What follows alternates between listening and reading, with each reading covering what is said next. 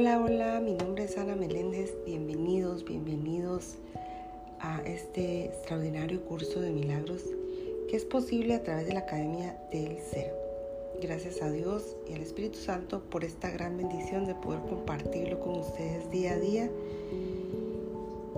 Y eso me llena mucho de alegría. Así que bienvenidos. Lectura de hoy lectura de hoy estamos en el capítulo 10, capítulo 10 estamos recién iniciándolo como título Los ídolos de la enfermedad. Introducción. Nada externo a ti puede hacerte temer o amar porque no hay nada externo a ti. Tanto el tiempo como la eternidad se encuentran en tu mente y estarán en conflicto hasta que percibas el tiempo exclusivamente como un medio para recuperar la eternidad. No podrás hacer esto mientras sigas creyendo que la causa de cualquier cosa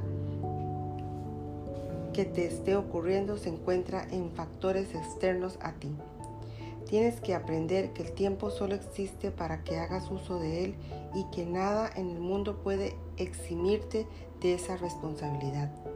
Puedes violar las leyes de Dios en tu imaginación, pero no puedes eludirlas. Fueron promulgadas para tu protección y son tan inolvidables como tu seguridad.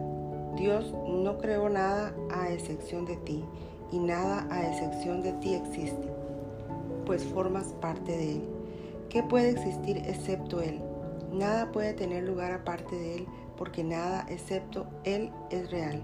Tus creaciones, al igual que tú, representan una aportación para Él, pero ni tú ni ellas le aportan nada que sea diferente porque todo ha existido siempre.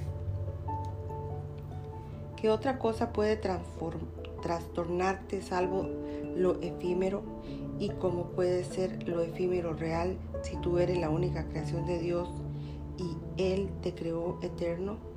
Tu santa mente determina todo lo que te ocurre. La respuesta que das a todo lo que percibes depende de ti porque es tu mente la que determina tu percepción de ello.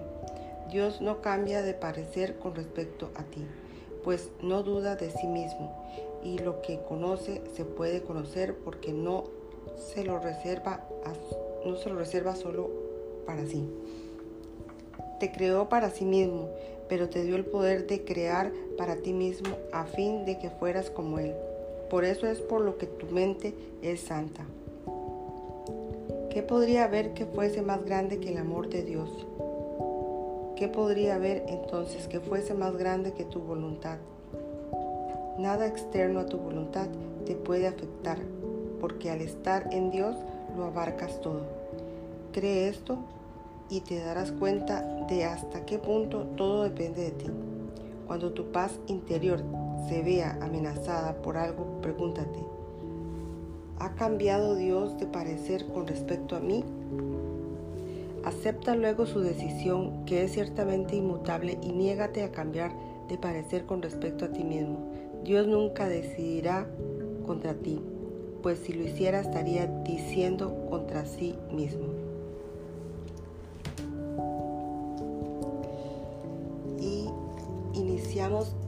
La parte 1 del capítulo 10. En Dios estás en tu lugar. No conoces tus creaciones simplemente porque mientras tu mente siga estando dividida, decidirás contra ellas.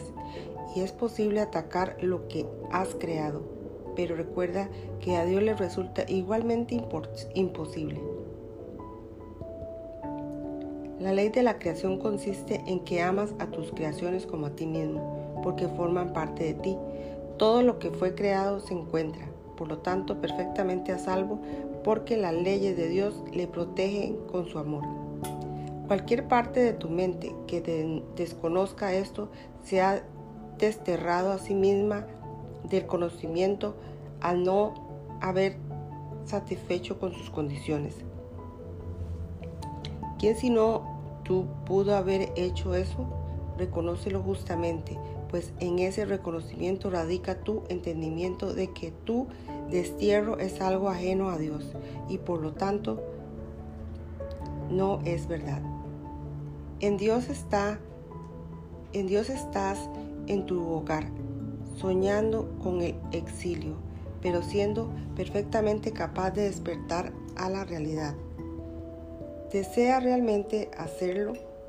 ¿Reconoces por experiencia propia que lo que ves en sueños lo consideras real mientras duermes?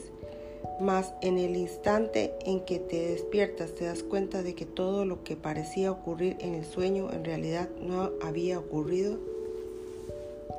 ¿Esto no te parece extraño? Si bien todas las leyes de aquello a lo que despiertas fueron violadas mientras dormías, ¿no será que simplemente pasaste de un sueño a otro sin, saber sin haber despertado realmente? ¿Te molestarías en reconciliar lo que ocurrió en dos sueños conflictivos o simplemente los destacarías si descubrieras que la realidad no coincide con ninguno de ellos? ¿No recuerdas estar despierto? Cuando oyes al Espíritu Santo tal vez te sientas mejor porque entonces te parece que es posible amar, pero todavía no recuerdas que una vez fue así. Mas cuando lo recuerdas sabrás que puede volver a ser así de nuevo. Lo que es posible no se ha logrado todavía. Sin embargo, lo que una vez fue, aún es. Si es que es eterno. Cuando recuerdes sabrás que lo que recuerdas es eterno y por lo tanto que se encuentra aquí y ahora. Recordarás todo en el instante en que desees de todo corazón, pues si desear de todo corazón es crear, tu voluntad habrá dispuesto el fin de la separación y simultáneamente le habrás devuelto tu mente a tu creador y a tus creaciones. Al conocerlos ya no tendrás deseos de dormir, sino solo de despertar y regocijarte. Soñar será imposible porque solo desearás la verdad y al ser esa por fin tu voluntad, dispondrás de ella. Hasta aquí termina la lectura del día de hoy.